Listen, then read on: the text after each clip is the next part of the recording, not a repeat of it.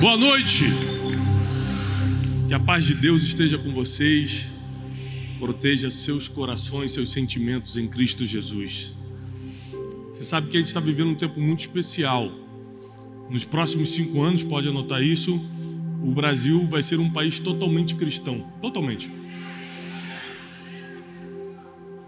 E nós vamos passar por, por grandes revoluções positivas. Você vai notar que o índice de pessoas que se separam por motivos é, fúteis vai cair drasticamente. Você vai notar que os homicídios vão cair drasticamente. O mundo sempre vai estar ruim, tá? A Bíblia diz que o mundo já é maligno e não tem jeito. Sempre vai ter gente de coração duro, por isso sempre vai haver o divórcio. Sempre vai ter gente de coração perverso, por isso sempre vai ter matança, homicídio. Sempre vai ter gente que não se arrepende diante de Deus, por isso volta a cometer os mesmos erros. Mas também vai ter um povo arrependido, lavado e remido no sangue do Cordeiro e orando por todos aqueles que ainda não entenderam a verdade. Então se prepare, porque muitos problemas que você passa hoje, você não vai passar nos próximos cinco anos. Porque vai começar algo dentro de você. Isso vai começar quando você começar, quando você perceber que tem uma missão e você precisa cumprir essa missão. Então, por exemplo, se eu não começasse a fazer o que eu preciso fazer todos os dias, eu acordo todo dia de manhã, faço um programa chamado Café com Destino, todos os dias. Já vai fazer dois anos. Vamos fazer dois anos. Eu escrevo livros todos os anos. Eu estou aqui pregando. Segunda estava pregando em Brasília. Amanhã já estou no escritório de novo, transmitindo Café com Destino. Faço lives, faço trabalho. Por quê? Porque eu gosto? Não só por causa disso, mas porque eu tenho uma missão. E todo mundo que está aqui hoje, sem exceção, tem uma missão. E a gente acha muito difícil descobrir nossa missão, é ou não é? Quem é que acha difícil descobrir o teu propósito de vida, a tua missão? Você acha que é difícil? Não é. Porque é tão óbvio que você não quer acreditar. Vou te explicar por que não é. Porque quando você simplesmente confia em Deus, até quando você erra, Ele te encaminha para o lugar certo. E quando você acerta e as pessoas não aceitam, Ele te pega e te coloca em um outro caminho, porque Deus, por causa da sua onisciência, sabe o que é e o que seria.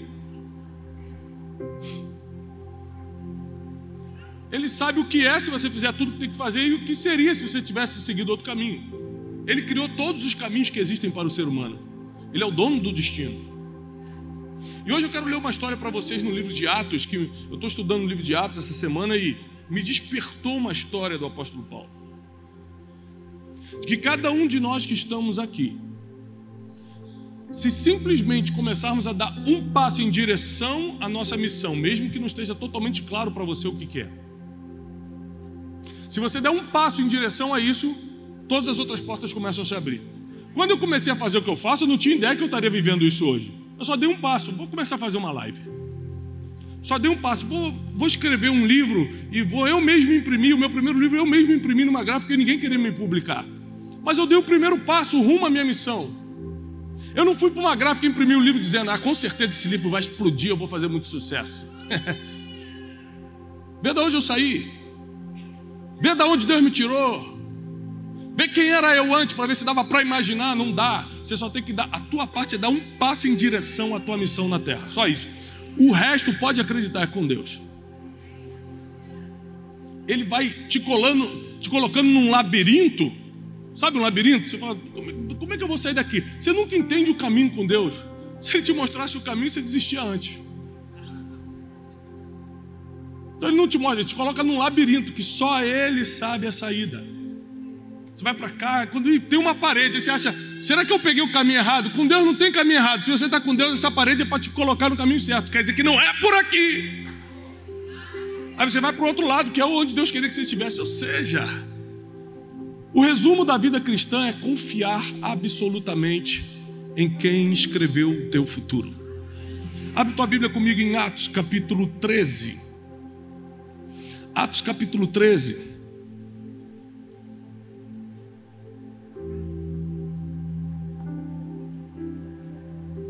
Vamos ler a partir do versículo 42.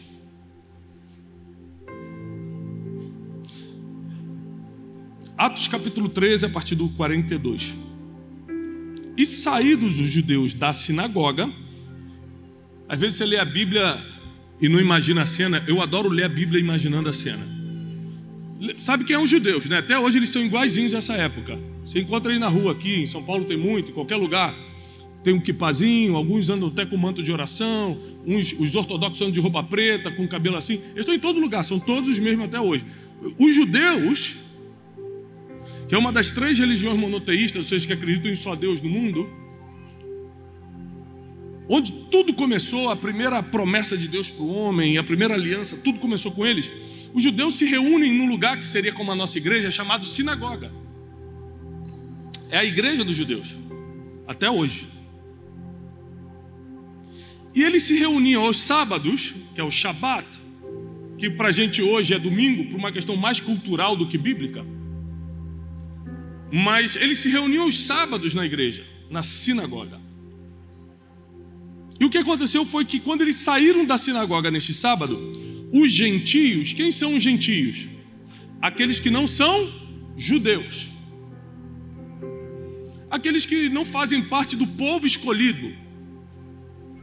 Os gentios foram assistir, ou seja, eram estrangeiros que estavam em Israel e começaram a escutar de uma nova religião que estava surgindo, a religião do caminho se chamava na época de Paulo, que é o cristianismo.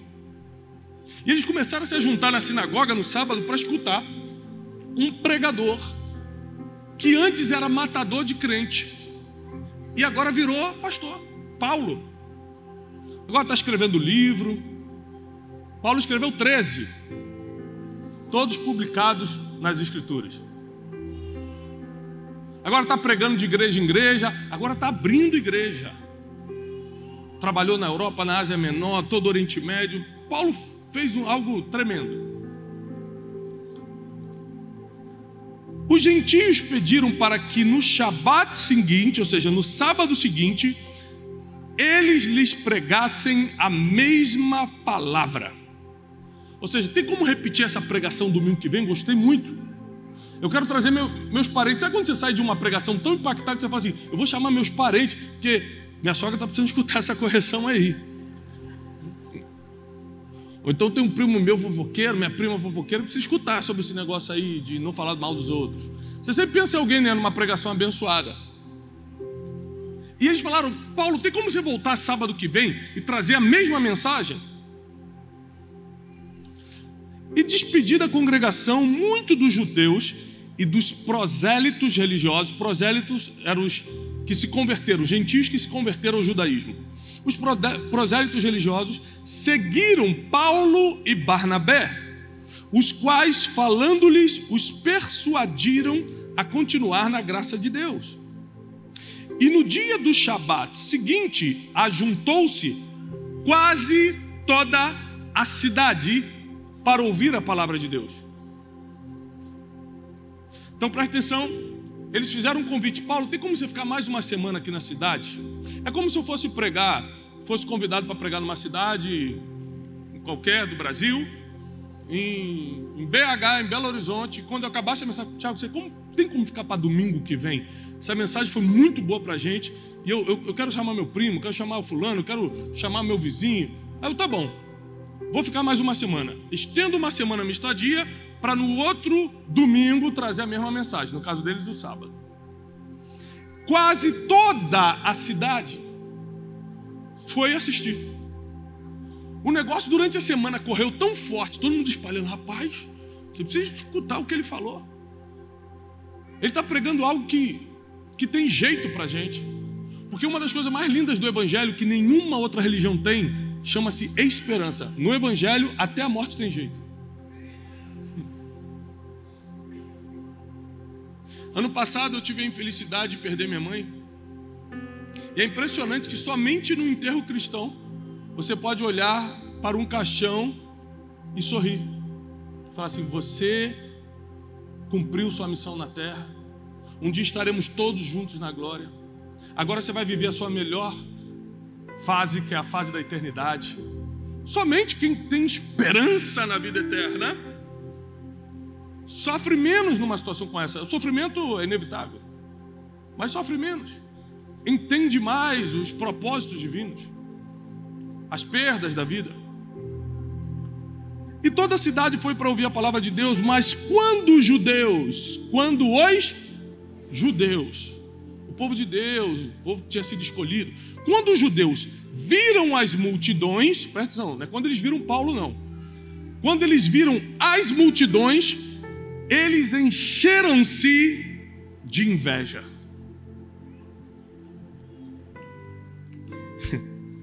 e contradiziam e blasfemavam as coisas que Paulo dizia. Antes de continuar, deixa eu te explicar como é que é o ser humano. O ser humano não tem nada contra você, a não ser que você comece a ter muito resultado. Não tem nada contra você. Se começar a ter muito resultado, uma coisa que eu aprendi com meu pai é: Tiago, seja a vitória que for, nunca chega no lugar contando. Guarda para você. Deus deu para você. Eu não entendia isso, porque eu acho que eu precisava mostrar. Toda vez que eu quebrei esse conselho do meu pai, falei, gente, você não está sabendo. E contava, era uma semana de perseguição, era problema. E às vezes não é a pessoa que você contou, não. O mundo espiritual se movimenta contra você. Ah, quando os judeus, que eram os religiosos, as pessoas que serviam a Deus nessa época, quando os judeus não eram pessoas do mal, não, não eram pessoas mundanas, como a gente diz no crentez, não. Pessoas do bem, pessoas religiosas. Quando eles viram as multidões, falaram: o que, que é isso aqui? Quando eles viram o resultado da missão do apóstolo Paulo, eles se encheram de inveja. E por inveja, fica claro, eles começam a contradizer tudo que Paulo tinha dito. Olha só, Paulo pregou a mesma mensagem do último sábado e ninguém contradisse. Tem muita coisa que você falou e nunca bateram de frente com você, mas quando você ganha repercussão, tudo que você fala, alguém está lendo, mentira, não é assim não, está inventando, me prova. Tudo que você faz é alvo de crítica. Porque teus resultados começam a provocar nas pessoas um senso de perseguição e de contradição. Não, como assim? E o apóstolo Paulo, eu vou te explicar que Deus é tão perfeito que tudo que parece estar dando errado na tua vida já é um plano divino para te colocar no caminho certo. Vou te mostrar. Mas, Tiago, é muita perseguição. Só fica aí, ó, parado, confiante, você vai ver onde é que Deus vai te colocar. Quanto mais difícil, mais é esse labirinto te travando, porque você está pensando que o caminho é para cá, a parede está aqui justamente para você ir para lá. Como eu te falei, se você quer realmente servir a Deus na terra, é só começar a dar o primeiro passo, desde que no labirinto é com Ele. Posso continuar? Então Paulo e Barnabé, de forma ousada, disseram: era necessário que a voz se pregasse primeiro a palavra de Deus mas visto que a rejeitais, e vós julgais não dignos da vida eterna, eis que iremos para os gentios. Porque assim nos ordenou o Senhor, dizendo: Eu te pus para ser luz dos gentios, para que sejas por salvação até os confins da terra. Vou te explicar isso aqui. Quando os judeus começaram a contradizer o apóstolo Paulo, você acha que ele bateu de frente com os caras? Você acha que ele é? Vou chamar meu advogado. Quero ver tu falar isso aí na frente do meu advogado. Foi isso que o apóstolo Paulo fez? Sabe o que ele fez? Ele falou assim: Ah, não gostou da mensagem? Ah, não, não agradou? Bom, eu fiz minha parte. Eu primeiro entreguei a mensagem para vocês. Por quê? Porque Jesus disse: primeiro em Jerusalém, depois em Samaria, depois na Judéia, depois em Samaria e depois aos confins da terra. Ou seja, por uma ordem divina, eu entrego a primeira mensagem para vocês. Não gostou? Que peninha. Vou para outro lugar. Tchau. E foi para os gentios. E a Bíblia diz que já tinha uma palavra profética sobre a vida do Paulo, que ele seria luz para os gentios. Ou seja, ele estava tentando fazer algo bom. Jesus falou para eu pregar para os judeus, mas eles não querem. Não vou entrar em depressão por causa disso, não vou ficar com raiva, não vou botar o nome do fariseu é, na reunião de oração, irmã.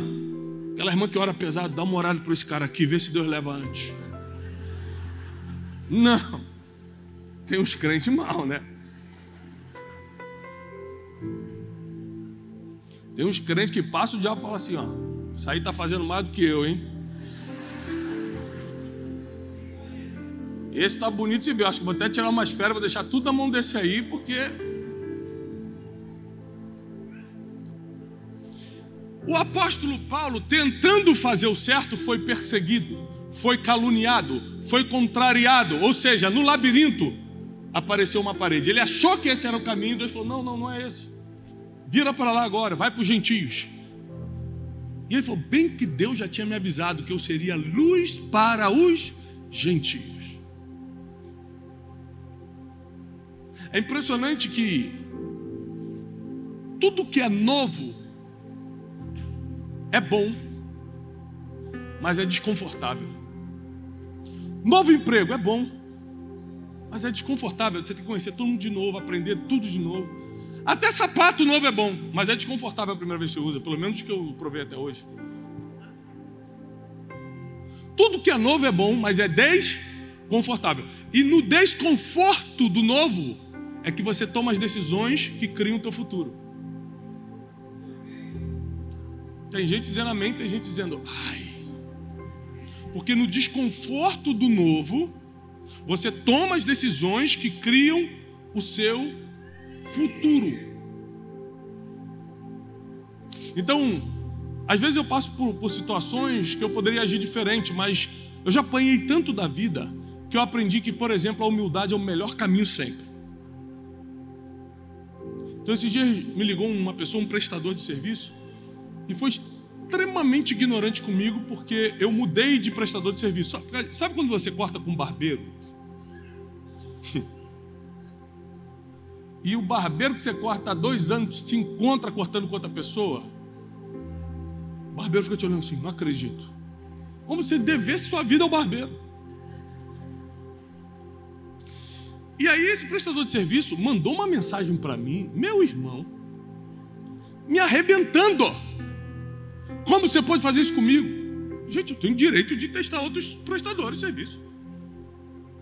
E aí me veio uma raiva. Já aconteceu contigo de começar pelo pé subir num fogo? Quando chegar na boca, tu já vai soltar. Porque essa é a vontade natural. Mas eu preferi tomar um outro caminho, o caminho da humildade. Eu falei, puxa, querido, você está certo. Eu deveria até ter falado contigo antes, é que é por um tempo eu vou testar isso aqui, mas olha, eu, eu, me perdoa, olha, eu falei, a Jenny falou assim, dá um mute aí. Eu falei, você está dando satisfação para o cara que presta serviço de não sei o quê? Falei, calma.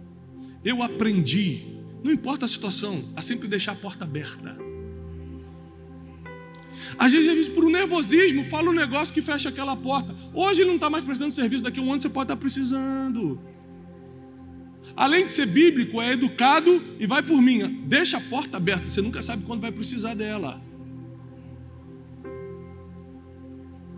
Mas tem gente que, no momento do novo, toma atitudes, fala coisas por causa do desconforto do noivo, do, do novo, que fecha as portas do futuro ao invés de abri-las. Então Paulo estava vivendo algo novo. Agora, ele não era mais um matador de crente. Agora as multidões paravam para escutar o que ele falava. E ele podia aqui bater de frente com os fariseus, que é provavelmente o que a gente faria. Quem são vocês? Vocês são um bando de invejoso. Quem faria isso? Levanta a mão. Fala, vamos embora, fala a verdade, que é da igreja, não pode mentir. É um bando de invejoso, né? Só porque eu tenho mais seguidor do que você, tá com inveja. Quantos crentes fariam isso? O apóstolo Paulo falou assim: Olha, eu tentei, não quer? Vou para outro lugar. E a Bíblia diz: Vou continuar aqui.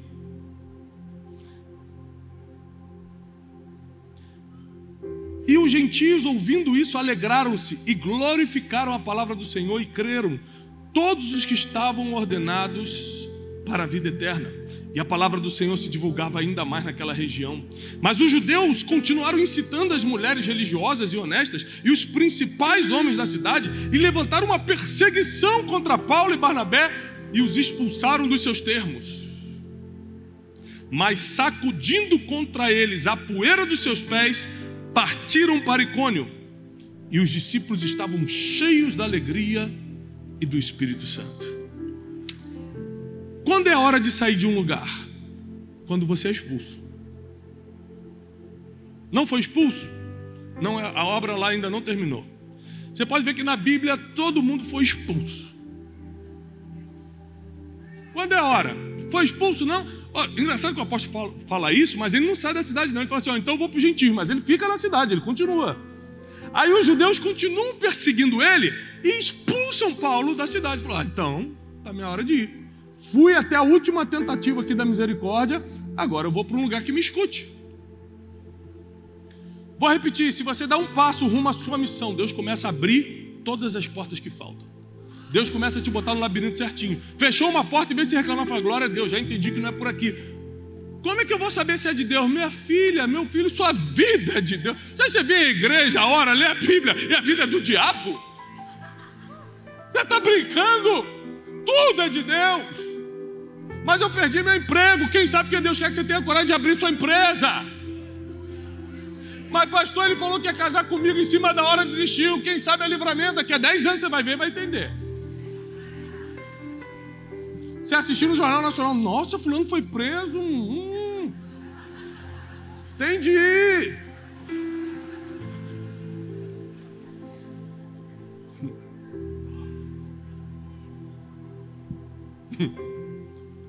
Esses são os labirintos divinos.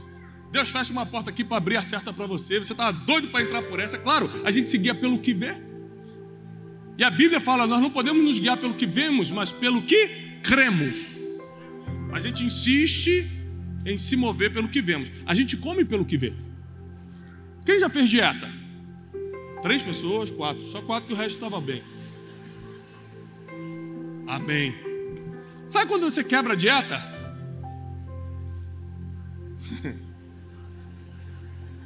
Você está na mesa, despretensiosamente bota um negocinho assim. Aí você olha e fala: Jesus, o que, que é isso? Um só não tem problema. Porque Satanás sempre fala: o importante é você ser feliz, pode pegar. É assim ou não é? Pelos olhos. Se tiver de dieta num lugar, num spa, que está todo mundo comendo sopa todo dia, você vai comer sopa e vai começar a achar gostoso depois do terceiro dia. Mas você está de dieta e o pessoal está comendo picanha na sua frente, aí é maldade.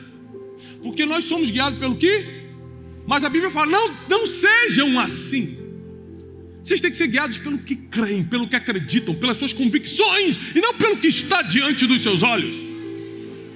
Eu estou no labirinto, eu estou vendo aqui uma parede, mas não importa o que eu estou vendo, o que importa é o que eu creio. Eu creio que Deus me colocou nesse labirinto e Ele sabe que se essa porta fechou, eu vou é para outro lugar.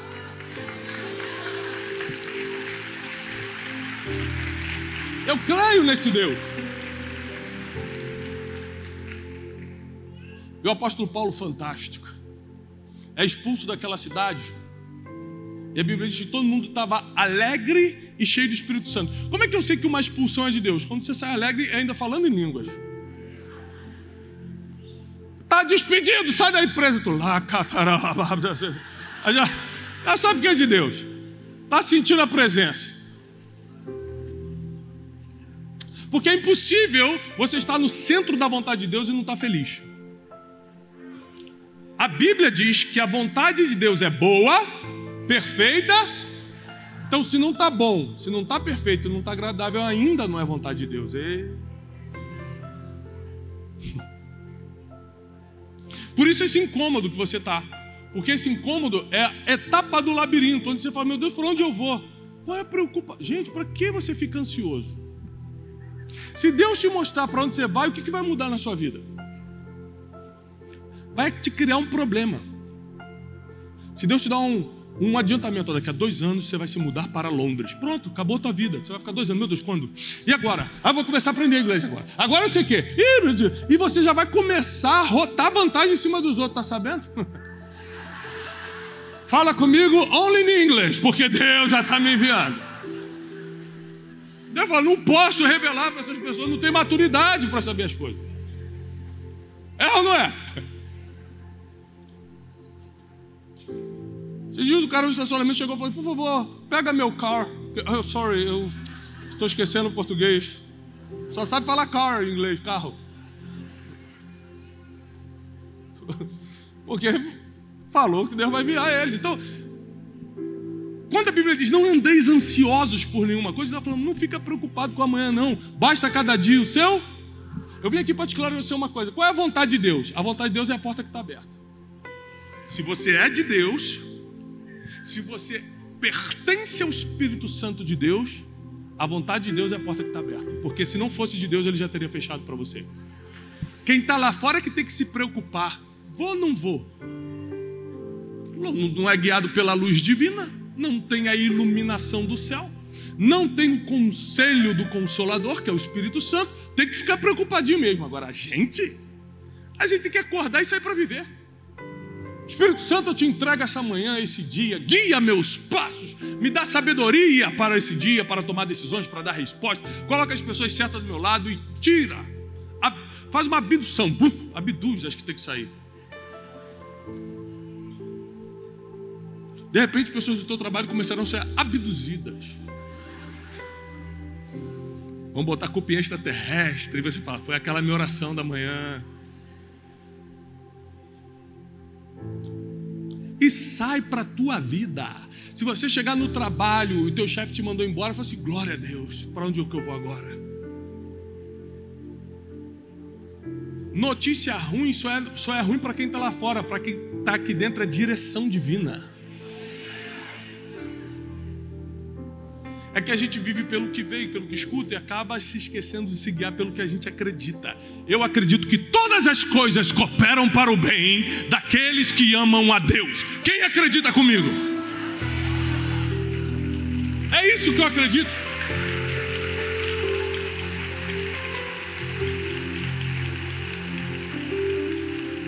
Em uma próxima cidade, Paulo chega e começa a pregar.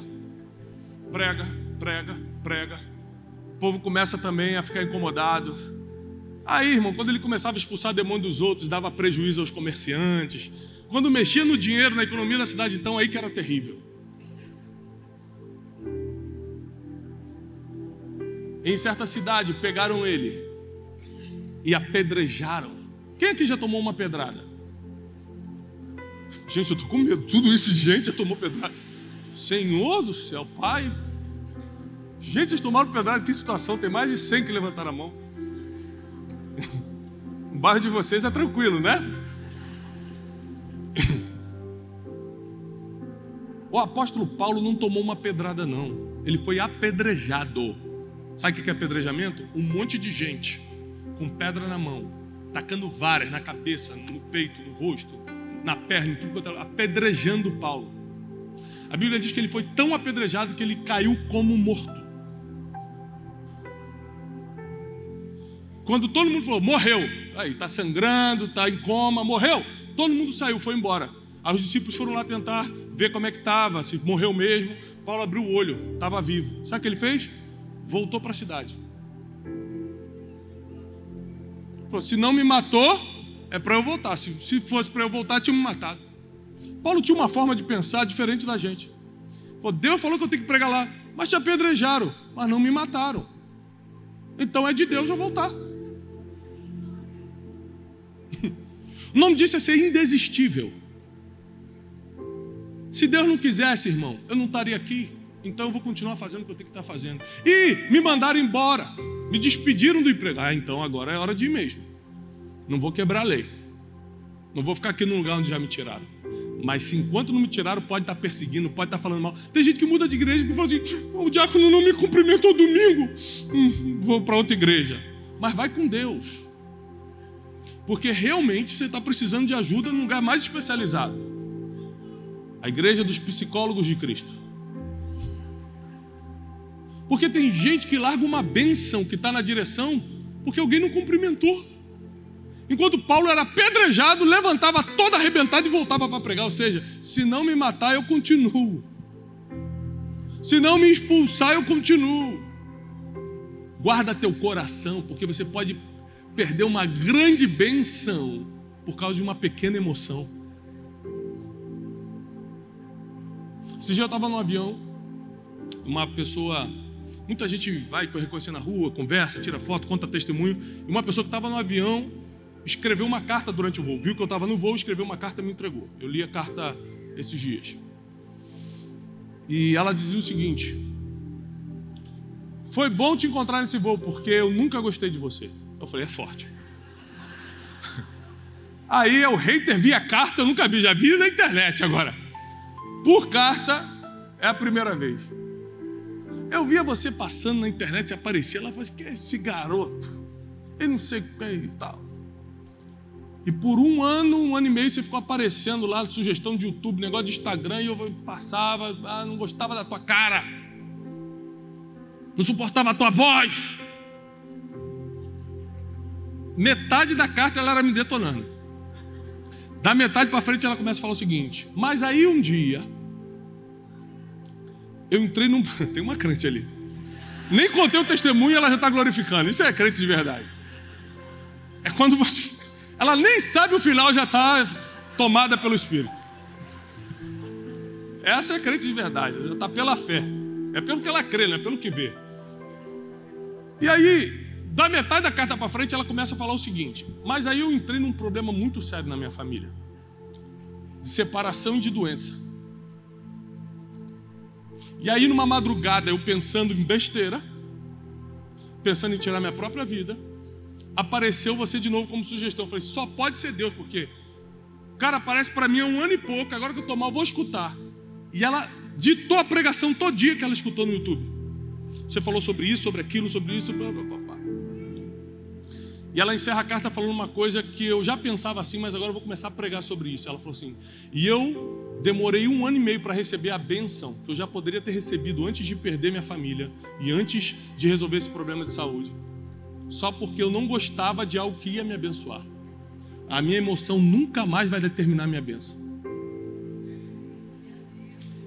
Vou te falar, fazer uma revelação fortíssima que eu nunca falei em público. Nem todo mentor que eu tenho eu gosto. Eu tenho um mentor insuportável. Eu faço de tudo para não encontrar. Sabe, é mentira. Diante do Espírito Santo. Só que eu aprendo tanto com ele. Que eu prefiro aguentar essa pressão, às vezes a perseguição. Por exemplo, eu não posso contar nenhuma vitória minha para ele, senão ele já começa a me diminuir. Ele não gosta de saber que eu estou crescendo. E esse ainda é teu mentor? Claro, ele ainda sabe coisas que eu não sei. Eu vou ficar com ele até ser expulso. Um dia ele vai me expulsar. Um dia ele vai falar assim: não dá mais você, está insuportável, Tiago. E vai me mandar embora. Aí eu vou. Enquanto ele não me mandar embora, eu vou continuar pegando conhecimento com ele. Porque eu aprendi com o apóstolo Paulo que eu só saio da onde Deus me colocou quando me tirarem. Se não me tirar, ainda é tempo de ficar. Se a porta fechou aqui, é porque essa aqui que está aberta é para mim. Porque quando eu dependo de Deus, não existe caminho errado. Tudo foi Ele que criou. Fica de pé, eu quero orar por você. Tudo foi Deus quem criou.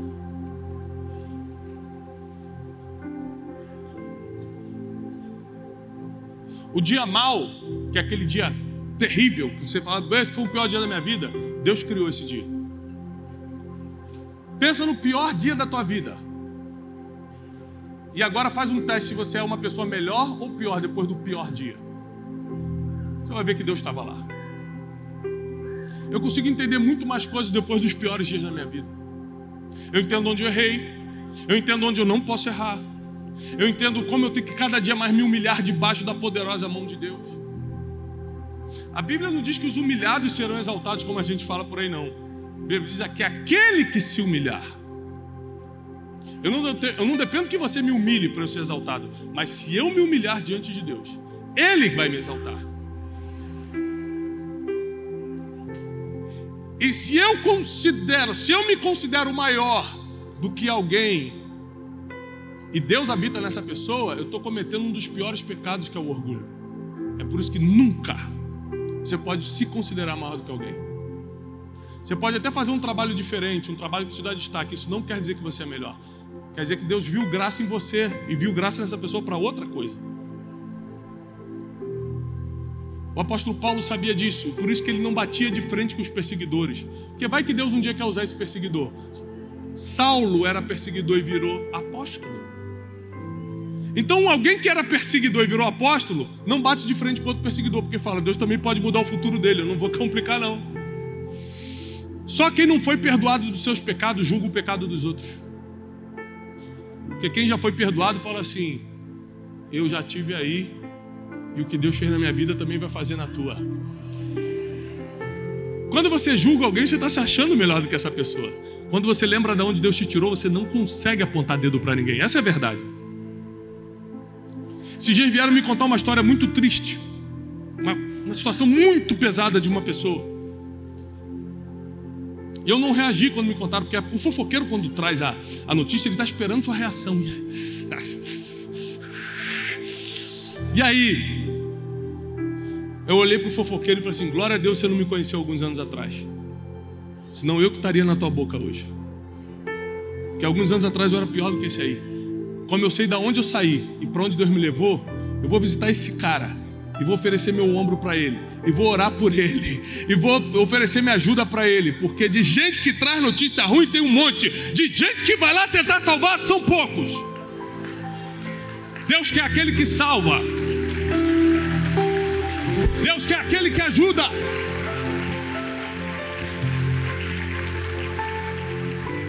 Nessa noite o desafio é dê um passo em direção à tua missão aqui na terra. O resto é com Deus. Só dê o primeiro passo.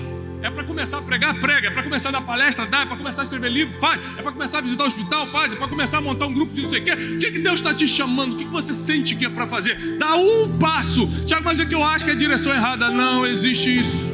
Quando você der um passo achando que está na direção errada, o máximo que vai acontecer é ter uma parede aqui e você tem que virar para cá você vai entrar no labirinto divino e ele vai te guiando os teus passos a cada dia. A palavra do Senhor diz que lâmpada para os meus é a tua palavra. Cada dia que você lê a palavra, Deus coloca mais luz nos teus pés. Cada vez que você se relaciona com a palavra, ele ilumina mais os teus passos e você vai saber exatamente para onde ir. Eu declaro em nome de Jesus que não faltará luz para os seus caminhos, sabedoria para as tuas decisões e que a paz e a prosperidade do céu esteja sobre você, tua família e os teus negócios. Aqueles que creem, celebram o Senhor com uma palma. Deus abençoe.